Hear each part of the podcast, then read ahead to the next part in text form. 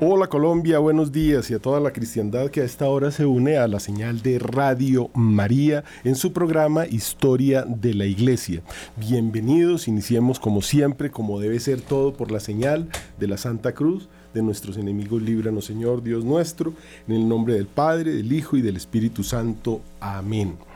Estamos, como decía, hablando de estos padres de la iglesia y algunos se preguntará, pero si en el Evangelio Cristo dice, no llaméis a ninguno de esos padres, sino a vuestro Padre que está en el cielo, ¿cómo nos atrevemos nosotros a llamar Padre a estos señores tan importantes que hicieron cosas tan grandes por nuestra iglesia al inicio de los tiempos y aún porque seguimos llamándole padre al sacerdote. Esto es algo muy importante porque todas esas sectas atacan esta parte y esta es una parte muy importante en la condición de que quien actúa en nombre del Padre en persona Christi, es decir, cuando el sacerdote te está confesando, dando la absolución, no es el sacerdote el que te da la absolución, es Dios, es Jesús, es el Padre, es la Trinidad. Él es el que te puede perdonar los pecados, nadie más. El sacerdote está ahí en nombre de Dios Padre, Hijo y Espíritu Santo. Por eso le decimos Padre, así de sencillo. Esa es la razón por la cual le decimos Padre al sacerdote. Y esto es siempre y cuando el sacerdote esté investido con su estola en el momento de confesar, que, esté investido como sacerdote para oficiar. En el caso del Papa, cuando habla en nombre de las cosas de Dios. Esto es muy importante porque el sacerdote, el obispo, el cardenal o el papa también tiene opiniones, le puede gustar el fútbol, le pueden gustar deportes, le puede, puede tener opiniones personales en muchísimos temas. Esa es la parte humana. Pero él también está investido de la parte divina. En la cátedra de San Pedro está el Papa que cuando eh, pronuncia en el nombre de Dios y en concordancia con toda la tradición de la iglesia, un edicto una bula, eh, todos los nombres que tienen los documentos, digamos, papales, está actuando en persona de Cristo. Entonces es padre, es papa. Pero cuando está hablando de fútbol, pues bueno, Cristo yo no, no existía en esa época esa cosa, ¿no? Entonces tenemos eso muy en cuenta para entender por qué estos señores se han llamado padres de la iglesia y por qué le decimos sacerdote, padre, a este, eh, eh, digamos, personaje que lo es cuando es eh, investido, cuando es ordenado, recibe los óleos sagrados y ya se convierte, eso le da un carácter, se convierte en ministro de Dios. Esto es un misterio, así como lo son los siete sacramentos, son misterios. ¿Por qué? Porque Dios los instituyó. Tú eres Pedro y sobre esta piedra edificaré mi iglesia. Y esto es tan importante que vamos a escuchar un pequeño audio para que tengamos presente, eh, digamos, la dignidad papal y esta dignidad de padres que tienen los sacerdotes. Tú eres Pedro y sobre esta piedra edificaré mi iglesia, y las puertas del infierno no prevalecerán contra ella. Te daré las llaves del reino de los cielos, y todo lo que ates sobre la tierra quedará atado en los cielos, y todo lo que desates sobre la tierra quedará desatado en los cielos. Mateo 16, del 18 al 19. San Jerónimo, quien tradujo la Biblia a las lenguas vernáculas por orden del Papa, dice que aunque la fortaleza de la iglesia se funda en los doce apóstoles, se elige uno de los doce para que, constituido cabeza, se quite la ocasión de cisma. En esto están de acuerdo todos los demás padres de la iglesia, Tertuliano, Orígenes, San Cipriano, San Atanasio, San Basilio, San Epifanio, San Gregorio Nacianceno, San Ambrosio, San Juan Crisóstomo, San Jerónimo, San Cirilo de Alejandría, San Hilario, San León Magno, San Gregorio Magno y el concilio de Calcedonia, compuesto por 630 obispos. Hay documentos que lo sustentan. Cuando el Papa San Esteban en su epístola 13, en el libro tercero, aconseja enviar a Provenza y al pueblo de Arles para excomulgar a Marciano, que era el obispo, y poner otro en su lugar, muestra el poder de las llaves y la superioridad papal sobre los demás obispos. El obispo de Alejandría, San Dionisio, fue acusado ante el Papa de apoyar la herejía de Sabelio. Relata San Atanasio que el Papa mandó a San Dionisio a que se justificara.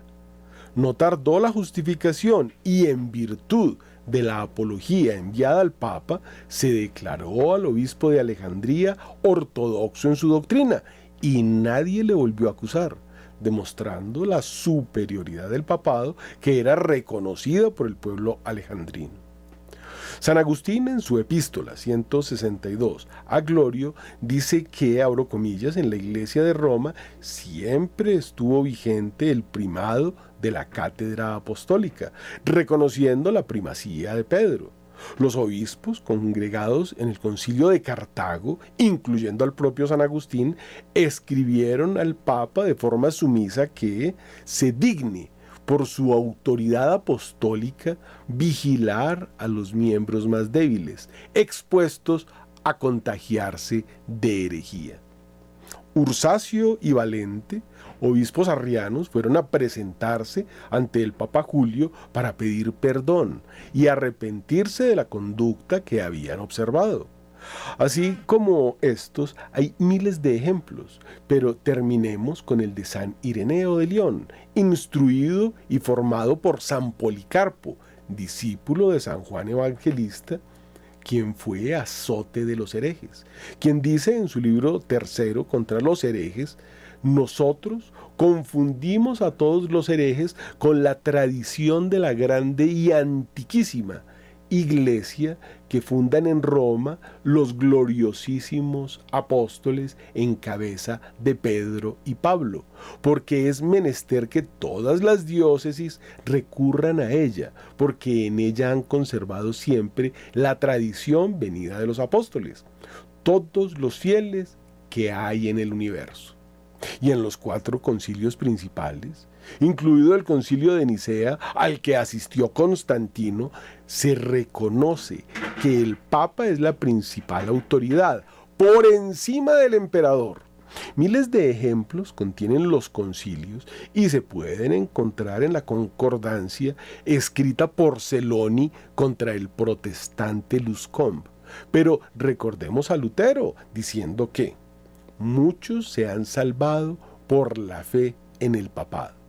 En su libro sobre el Génesis, en el capítulo 12, y añade en la resolución sobre las trece proposiciones, no niego que el obispo de Roma sea, haya sido y deba ser el primero, por voluntad de Dios, porque no hubiera llegado a ser monarquía si Dios no lo hubiera querido. Cierro comillas. Porque la iglesia es jerárquica, como lo es el cielo, por voluntad de Dios. Pero en la jerarquía terrestre todos tenemos que confesarnos y reparar y hacer obras de misericordia. Pedro negó a Cristo. San Lucas 22:31 relata que Cristo le dijo, Simón, Simón, mira que Satanás os ha reclamado para cribaros como el trigo, pero yo he rogado por ti para que tu fe no desfallezca. Y tú, cuando te conviertas, confirma a tus hermanos. Cierro comillas, palabra de Dios. Con esto en mente no podemos menos que reconocer la infalibilidad papal y la santidad de la iglesia única, fundada por Cristo, cuando el Papa es verdadero y cristiano católico, porque también hay Judas. Por ello, debemos recordar que ha habido también una larga lista de entre 33 a 42 usurpadores de la silla papal, como Pierre Leoni, llamado Anacleto II, de familia judía que compró el papado, Vigilio, que no extinguió la herejía arriana y por ello fue excomulgado, u Honorio, que fue anatemizado. No podemos desconocer que fueron los papas, haciendo uso del poder confiados a ellos por Dios mismo, quienes enviaron profetas para la conversión de las naciones. Inglaterra debe su conversión a San Gregorio el Grande, que envió a San Agustín de Canterbury. Alemania a Gregorio II, que envió a San Bonifacio. Francia a San Fabián, que envió a San Saturnino. Los países del norte a Gregorio IV que envió a San Ascario, para no hablar del gran número de misioneros enviados a todos los rincones del mundo. Esto demuestra la ventaja de la jerarquía y del papado católico que tiene la obligación por el poder dado por Dios de derramar la luz del Evangelio y la sana doctrina por todo el mundo. Por ello podemos decir, no hay salvación fuera de la Iglesia Católica y por ello se dice de los católicos que debemos ser más papistas que el Papa. Porque todo el que, se separa de la vid está muerto como sarmientos inútiles destinados al fuego, como todos los que estaban fuera del arca, que perecieron en las aguas del diluvio de las falsas doctrinas. Por eso no existe el ecumenismo, sino la conversión de las almas al verdadero Dios, creador de cielos y tierra, que para librarnos de la superstición y el error se encarnó hace más de 20 siglos no podemos olvidar que el autor de los cismas y herejías es Satanás, como lo han dicho todos los padres de la iglesia. Vuestro padre es el diablo, dijo Jesús a los fariseos, y que sin los siete sacramentos, el destino del hombre es el infierno. Entonces tenemos que tener muy claro que en la teología, en la Iglesia Católica, tenemos algo que se llama infalibilidad papal o infalibilidad pontificia.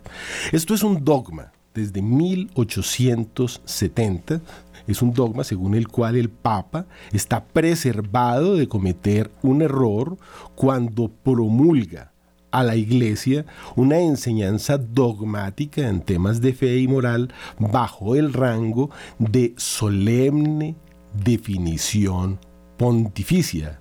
Ese es, eh, digamos, la condición tiene que ser una enseñanza dogmática en temas de fe bajo el rango de solemne definición pontificia en combinación de todos los cardenales y obispos. Esto es conocido como una declaración ex cátedra cómo se considera una verdad de fe, ninguna discusión debe estar, eh, digamos, contra ella. La importancia de esto es que la, la, infalibilidad pontificia no sostiene la inerrabilidad, es decir, un papa puede errar como persona. Es infalible cuando habla en temas de fe que estén contenidos en el dogma de la iglesia. Entonces, esa inerrabilidad o imposibilidad de que el Papa se equivoque cuando da su opinión personal sobre algún asunto particular no está contenida en la infalibilidad. Él se equivoca. Tampoco sostiene que el Papa esté libre de la tentación de cometer pecados. Según la guía doctrinal de la Iglesia, la enseñanza del Papa está libre de errores solo cuando es promulgada como solemne definición pontificia, porque estaría asegurada por esa continuidad de la iglesia a través de los siglos. Esto es muy importante dentro de este contexto de los temas que estamos tratando en este momento, que nos hablan de estos padres de la iglesia que tuvieron que pasar por unos momentos muy difíciles. Ya les habíamos hablado del Papa Vigilio. En su momento esto fue algo muy doloroso para la iglesia porque Vigilio cayó prácticamente en el arrianismo y uno de estos padres de la iglesia, eh, San Atanasio, fue considerado el último católico, fue desterrado, fue perseguido, pasó por muchas cosas, por situaciones muy difíciles. Entonces esto nos muestra que puede haber la posibilidad de pues, eh, tener errores personales, pero no cuando son en materia de fe.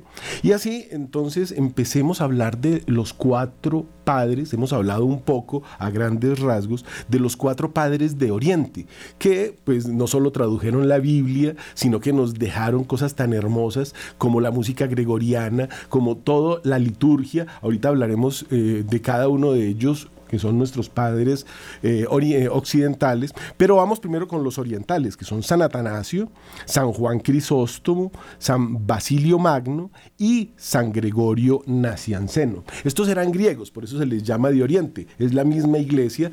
Hoy existe una herejía que se llama... la, bueno, el cisma de Oriente o herejía ortodoxa a ese lado del mundo, ellos dicen que tienen eh, una verdad, pero pues no tienen ni el rosario, la confesión la da un astaret, o sea, cualquier señor, usted se va y le cuenta lo que quiera y el astaret le dice al sacerdote de la absolución, o sea, eh, eh, hay unas cositas que no, no están muy con nuestra iglesia católica, entonces por eso se llama herejía y por eso están separados los ortodoxos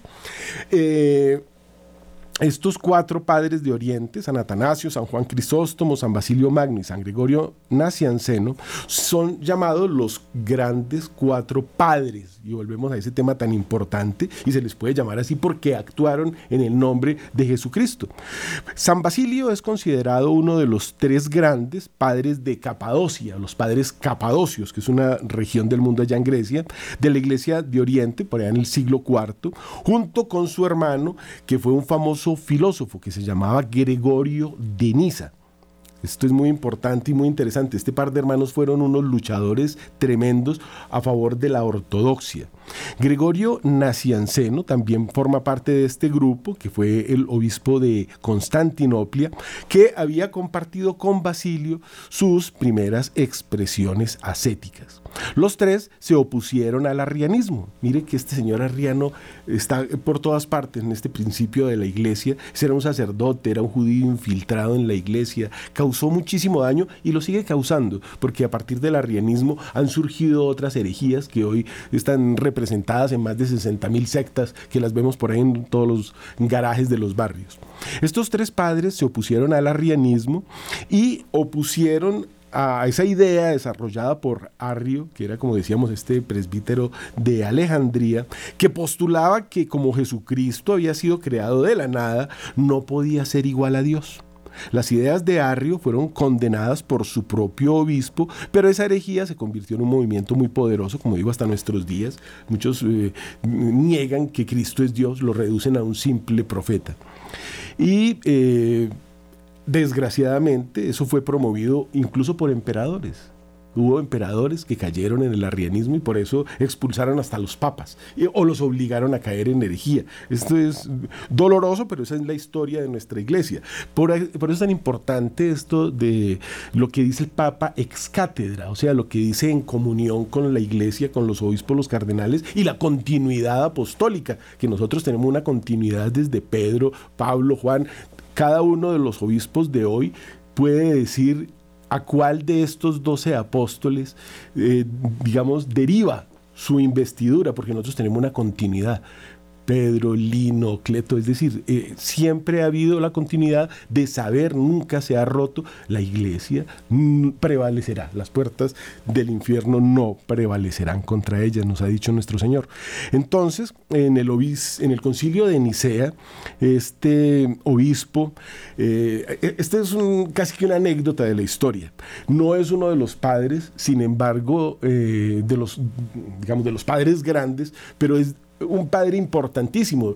Vamos a hablar de un sacerdote que tiene más de 3.700 iglesias consagradas en el mundo, de una cosa muy hermosa con los niños que nos ha dejado. Incluso se lo robaron los dueños de una empresa de gaseosas y lo convirtieron en un viejo barrigón que en diciembre asusta niños, porque cuando se lo inventaron venía con el Crampas, con unos demonios. San Nicolás o San eh, Santa Claus, le dicen por ahí, pero eso no existe. Es San Nicolás de Mira o de Bari es lo mismo, nace en un lugar y muere en el otro.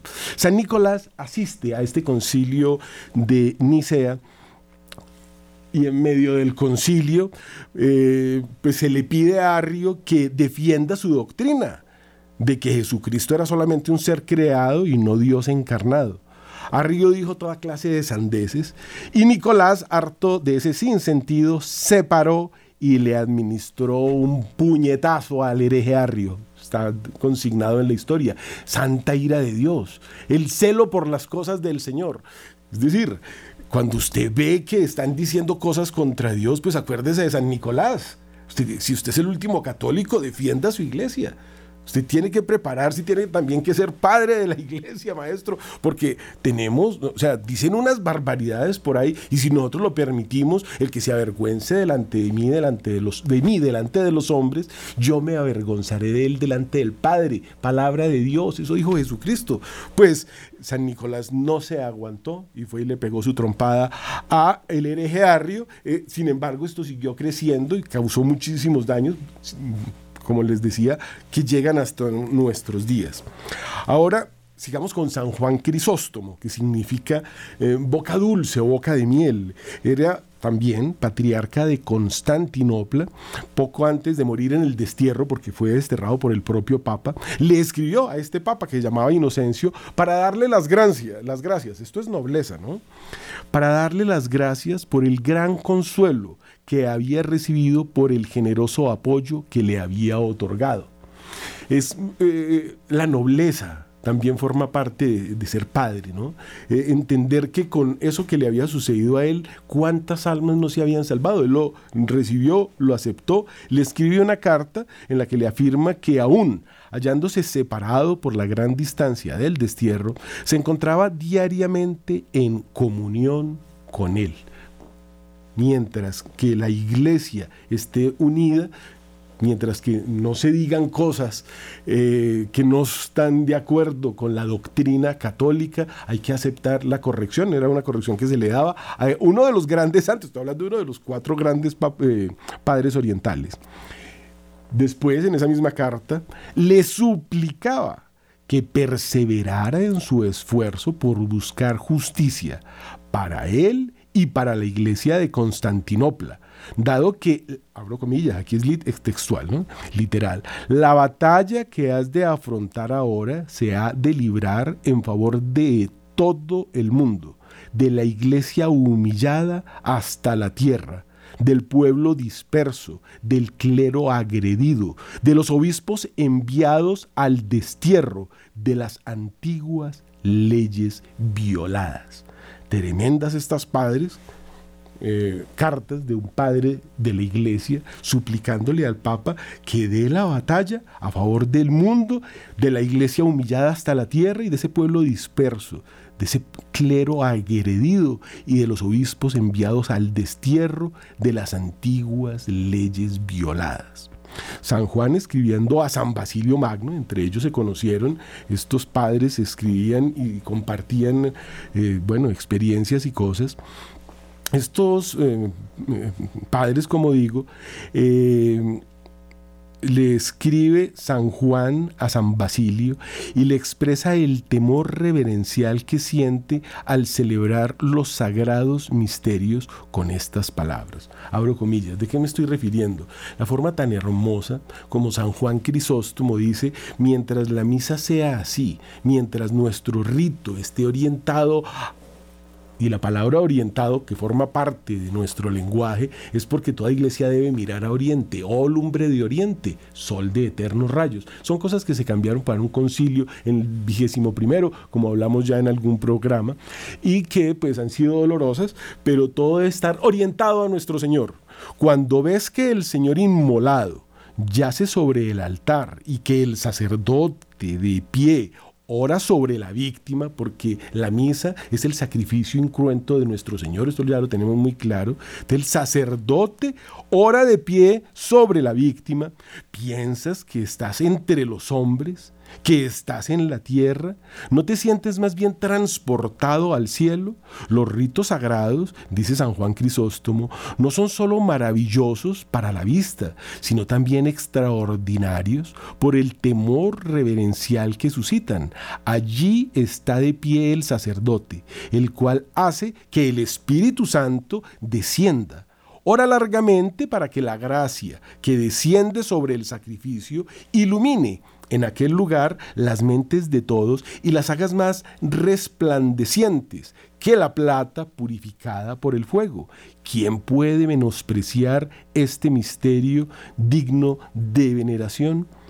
Palabras de San Juan Crisóstomo para que entendamos la grandeza, la realeza, la profundidad de ese rito hermosísimo que instituye nuestro Señor en la última cena y que todos los días, se renueva en este mismo instante en muchos lugares del mundo y que es lo que mantiene el mundo como lo conocemos, el sol saliendo, la lluvia cayendo, es eso, es Dios, es ese eh, revivir permanente, porque Cristo es pasado, presente y futuro, permanente, es nuestro Señor dándonos la vida para decirlo coloquialmente, jalando la, el hilito que hace que el sol se encienda y abriendo la llave para que llueva sobre buenos y malos. Al respecto de la tradición violada, el futuro, Benedicto XVI, en un momento muy interesante de la historia, se lo escribió lo que voy a leer cuando eso Joseph Ratzinger de la Congregación para la Doctrina de la Fe, que conocida como la Santa Inquisición. Esto lo escribí en septiembre del 2001. Todavía, eh, digamos, no se había desatado sobre el mundo la barbaridad que se desató a partir de ese momento. Y dice al respecto Benedicto XVI. Hoy nos encontramos en una segunda ilustración. Les he hablado mucho de la ilustración, ese movimiento que mm, pretendía estar enseñándole al mundo cosas que se supone que no conocía, que dijo que habían impreso una enciclopedia cuando eh, había sido hecha la primera enciclopedia por un sacerdote en el año 600. Estos dicen que ellos escriben la enciclopedia y donde en la enciclopedia dice Eucaristía, ellos dicen ver canibalismo. Eso fue la ilustración que desarrolló una revolución que destruyó el mundo, que mandó a los sacerdotes adoptar un niño en el plazo de ocho días o casarse, so pena de muerte. Adoptaban un niño o se casaban, so pena de muerte. Eso fue lo que hizo la Revolución Francesa, eso fue lo que hizo Napoleón, que mató dos papas, entre otras cosas. Los secuestró a ambos, uno murió en cautiverio, el otro lo sobrevivió, pero terminó muy enfermo y murió de todo lo que tuvo que padecer prisionero. Lo llevó a Notre Dame para eh, que lo eh, coronara como emperador del mundo, porque eso se sentía como, como Satanás prácticamente. Y le quitó la corona y se la puso él mismo después de haberlo secuestrado, trayéndolo a Francia, a París, desde Roma. Hoy nos encontramos en una segunda ilustración. Esto está todo entrecomillado, es lo que dice Benedicto XVI. Ilustración que ha impuesto la ideología marxista, que trata la esperanza como irracional. Y en su lugar ha postulado un objetivo racional del futuro. Es decir, no es que Dios prenda la luz del sol, no es que eh, llueva porque es voluntad de Dios, no es que los planetas no se estrellen en el cielo, ni que haya un orden natural, un derecho natural en la naturaleza y en todos los movimientos del hombre, que es lo bueno, recto y justo hecho por Dios y la armonía de toda la creación. Usted se corta y usted no sabe cómo se sana, pero sana. Eso es la acción de Dios, ese relojero oculto que nos ha hecho perfectos y ha hecho todo perfecto para entenderlo de una forma fácil, que es Dios. Ellos dicen que no. Vuelvo y lo leo. La ideología marxista ha impuesto la esperanza como irracional, o sea, esto de la esperanza, esto de creer en Dios es irracional y en su lugar ha postulado un objetivo racional del futuro que lleva el título de nuevo orden mundial y debe convertirse ahora en la norma ética esencial.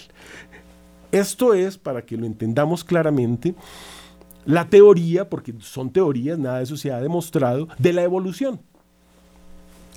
¿Por qué digo eso?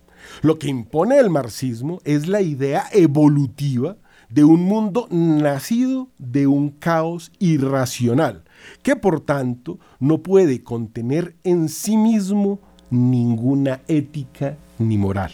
Es decir, si no nos hizo Dios, si eso de la creación es algo irracional, entonces el comunismo, el partido y la ideología marxisma, postula en su lugar un objetivo racional del futuro que lleva el título de nuevo orden mundial, que tiene que convertirse ahora en la norma ética esencial. Lo que impone el marxismo es la idea evolutiva de un mundo nacido del caos irracional, que por tanto no puede contener en sí mismo ninguna ética, pero un orden mundial con esos fundamentos, se convertirá en una utopía de terror.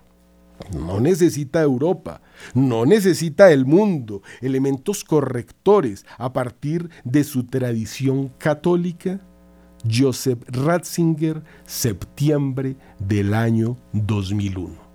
Esto lo escribe Joseph Ratzinger como prefecto de la Asociación de la Doctrina de la Fe, Antigua Inquisición, es decir, guardián de la ortodoxia, basado en las palabras de San Basilio o San Gregorio Magno. Y para demostrarlo, vamos a ver qué dijo San Basilio, uno de los cuatro padres, de los tres padres capadocios o de los cuatro padres de la Iglesia de Oriente.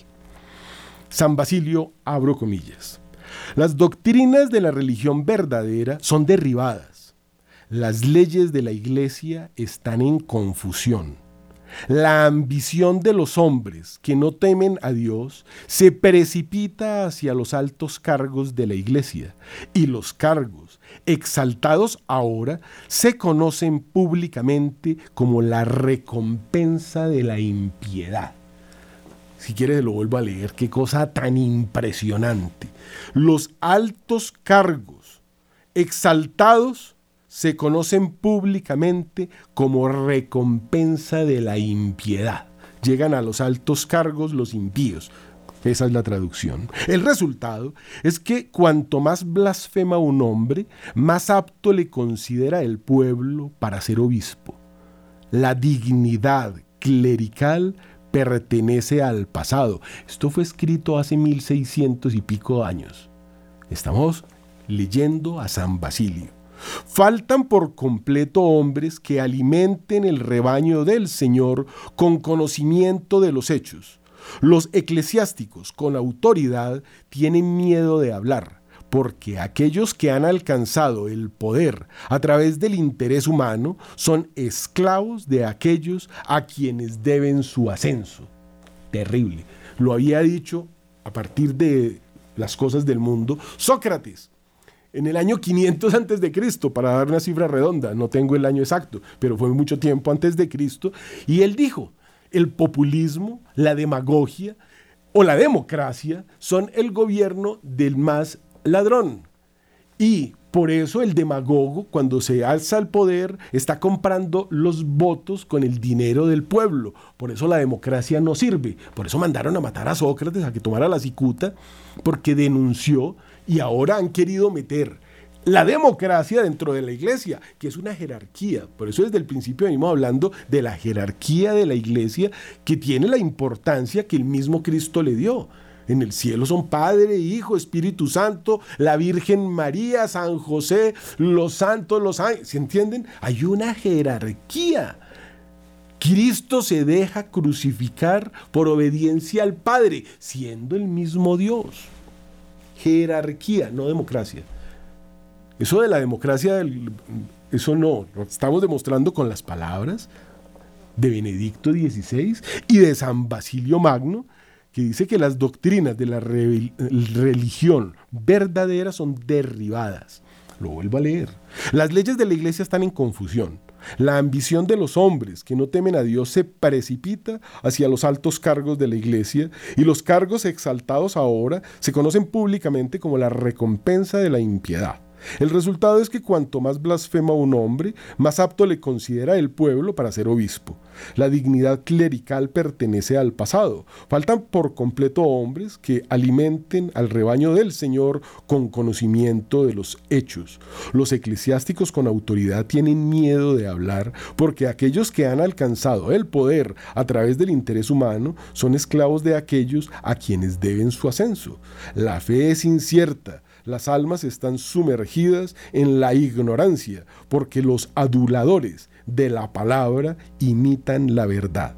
Las bocas de los verdaderos creyentes callan, mientras toda lengua blasfema se mueve libremente. Las cosas santas son pisoteadas.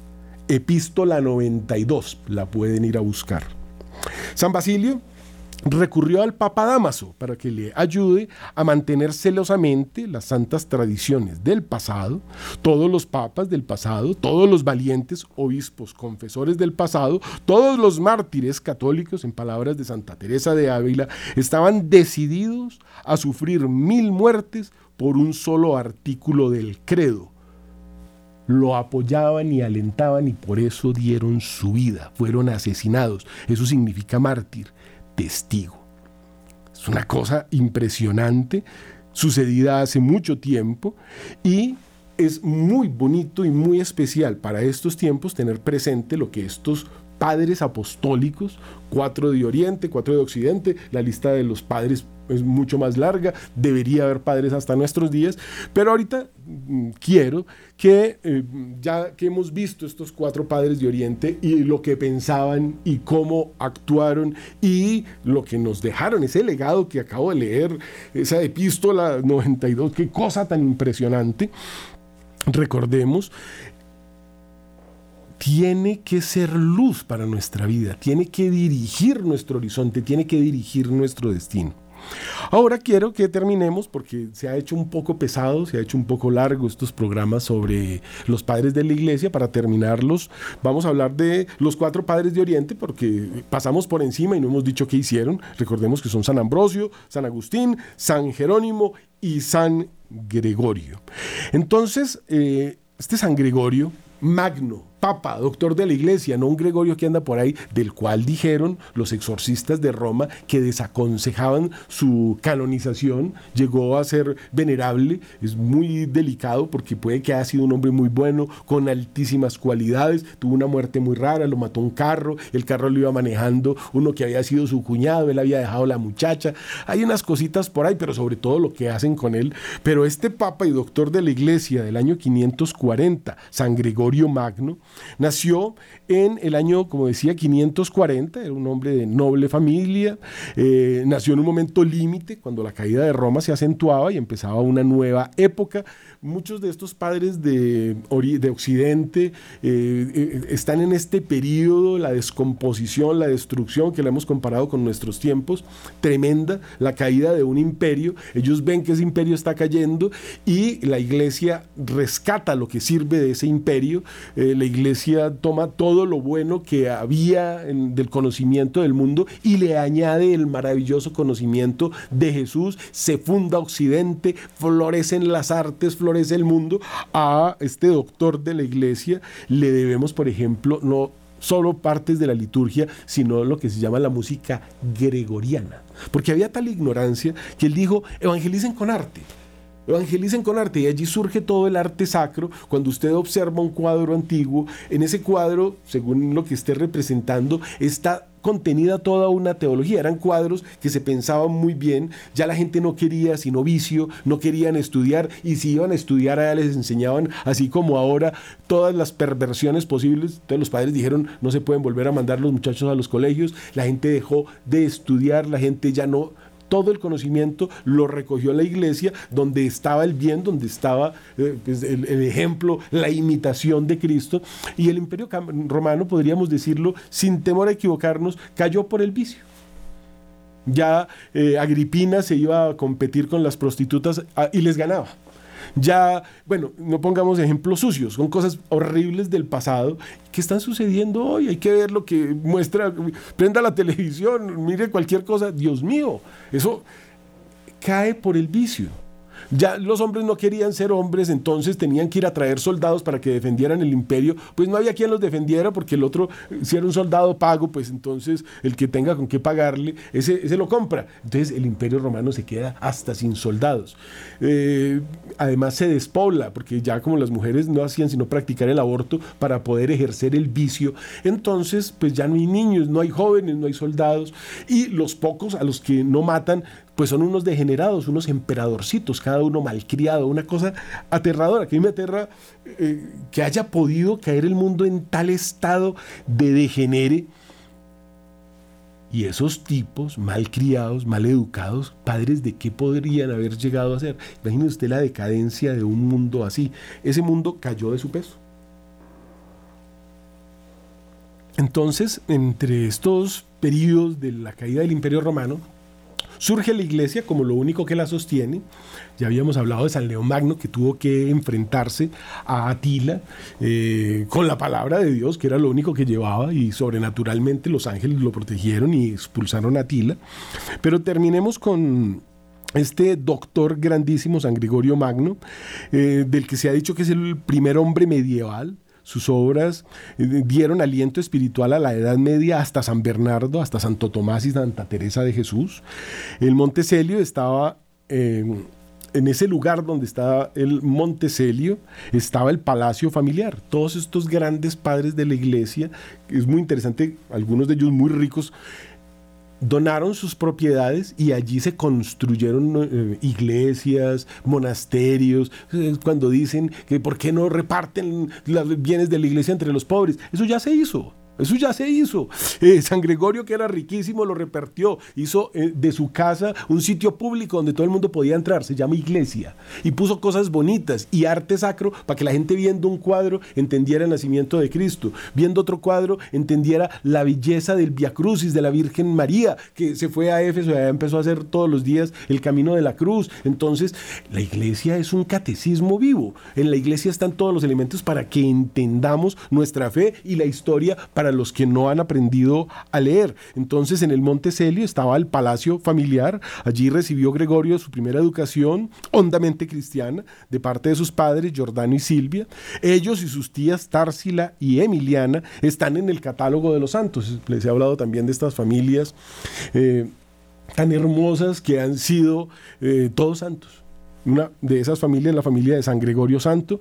Él se prepara muy bien en derecho, al que desde Justiniano se daba una gran importancia. Más tarde fue nombrado prefecto de la ciudad. Italia había sido arrasada por las invasiones de los lombardos. Recordemos que esos arrianos vuelve Arrio, había destruido esa envidia contra el catolicismo. Ellos eran cristianos herejes siempre a destruir a los cristianos que seguían a Cristo, a destruir el papado y bueno, a destruir Roma. Había sido invadido por estos lombardos, Roma estaba en ruinas, en su tiempo desaparecen los cónsules, cuando Gregorio será llamado cónsul de Dios, ya no cónsul de... Fíjese qué interesante, ¿no? Ya todo se hace y empieza la sociedad de Dios la ciudad de Dios de San Agustín, del que hablaremos en un instante.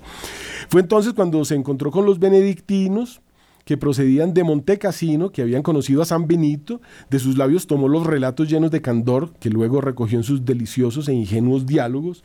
¿Qué camino tomar? se preguntaba el santo. Así lo escribía su íntimo amigo San Leandro de Sevilla. Recordemos que hay otro grande de Sevilla que es San Isidoro, que fue el que escribió la primera enciclopedia que después se robaron Dante Diderot, y esos ilustrados, de los cuales ya hablamos, que se inventaron la evolución y entonces ahora no somos creados por Dios, sino que somos el producto del caos, entonces vivan el caos. Ese es el tiempo que vivimos. Y tan interesante que nos lo cuentan desde hace 1600 años estos padres de la iglesia.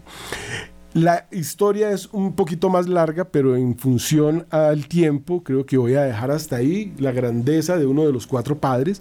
El otro es San Jerónimo, hemos hablado ya mm, un poco de él, que nació en Estridón, año 347, familia cristiana, recibió del Papa San Damaso la orden de traducir la Biblia con una comunidad muy interesante, viajó y... Eh, eh, estando en Tierra Santa, eh, tradujo con una comunidad que fundó con mujeres nobles como Paula, Marcela, Acela, Lea y otras, comprometidas en el camino de la perfección cristiana, mujeres muy ricas, también todas descendientes de nobles familias patricias que donaron todas sus propiedades a la iglesia y por eso tenemos iglesias en lugares tan organizados y tan bonitos y por eso tenemos copones de oro para contener la sangre de Cristo que no se puede echar en un pedazo de palo.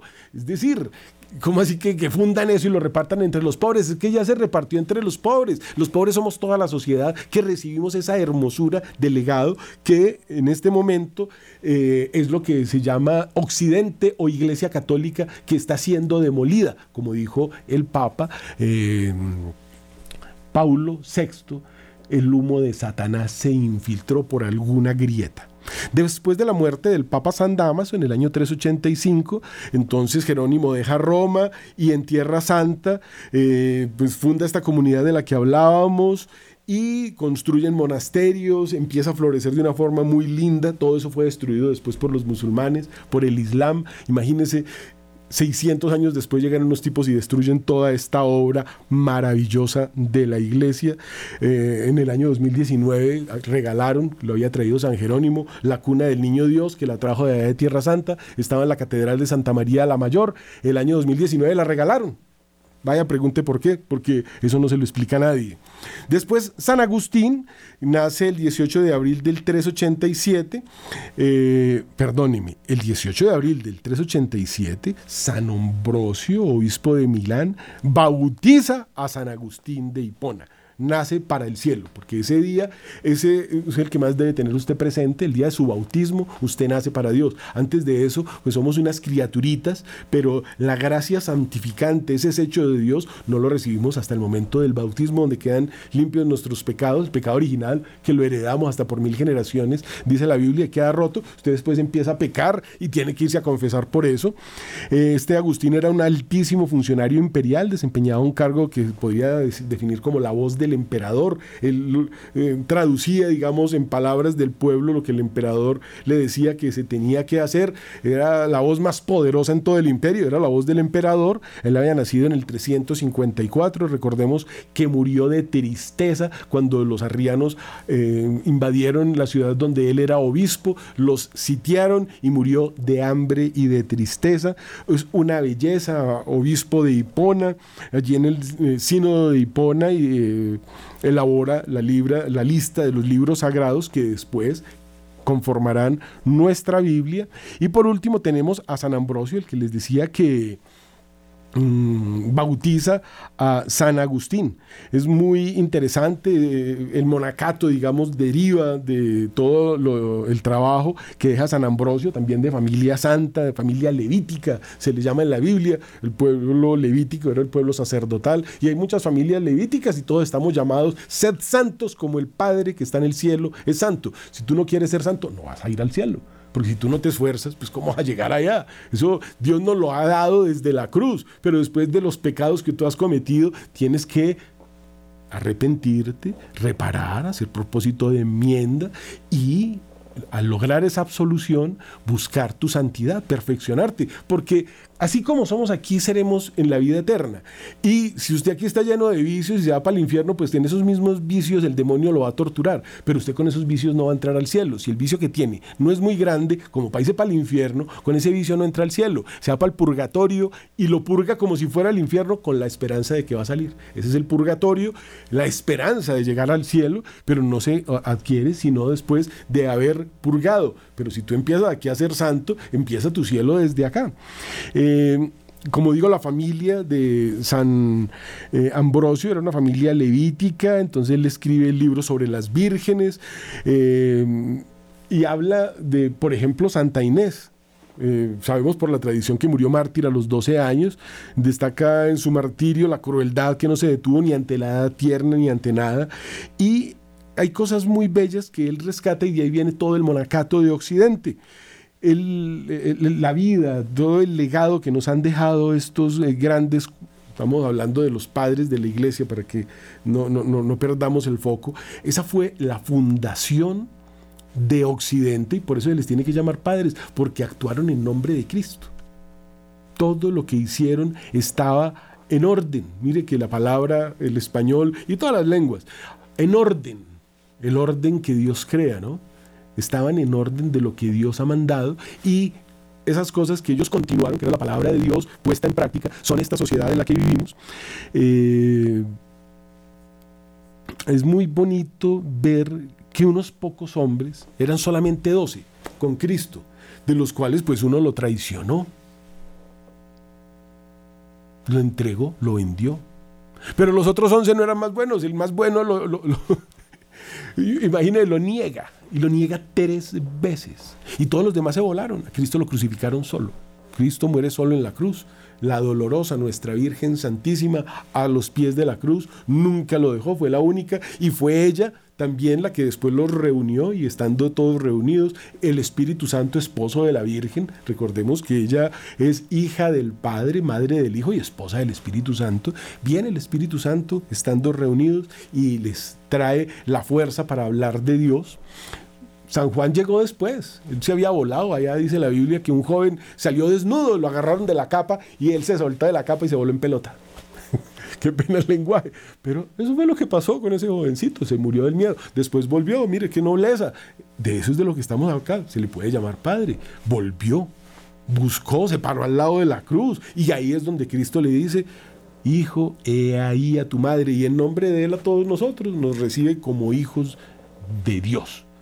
Eso es la iglesia. Estos son los padres de la iglesia que fundan. Después de los doce apóstoles que llevan el mensaje a todo el planeta y todos son mártires, vienen ya estos padres y dicen, esto fue lo que dijeron, sea porque estuvieron muy cerca o porque interpretan de la forma correcta lo que Dios quiere, lo que hoy es Occidente, lo que es el mundo, un mundo que quieren destruir. Acabo de compartirles lo que dijo Benedicto, si no somos producto de la creación de Dios, sino del caos y del error, entonces no hay espacio para la moral y lo único que hay que hacer es vivir en orden o en desorden porque ya los movimientos que existen en el mundo hoy, lo que proponen Gramsci o lo que proponen todos esos filósofos eh, protestantes, es nada menos que destruirlo todo, porque todos los que se hacen llamar eh, filósofos realmente son pastores frustrados que pasaron de la teología a, eh, a escribir una teología torcida presentándola como ideología. Kant, Schopenhauer, los cogemos a todos, mire de dónde vienen, mire cómo surgen, mire de dónde son. Es una cosa bastante dolorosa, el tiempo como que se nos está agotando, pero ya tenemos claro, si esto no fue por creación, sino por error, entonces si somos el producto del error, viene el error a dirigir el mundo. Y eso es lo que están proponiendo. Hermanos, el domingo hay que comulgar después de confesarse. Que tengan un santo fin de semana en el nombre del Padre, del Hijo y del Espíritu Santo.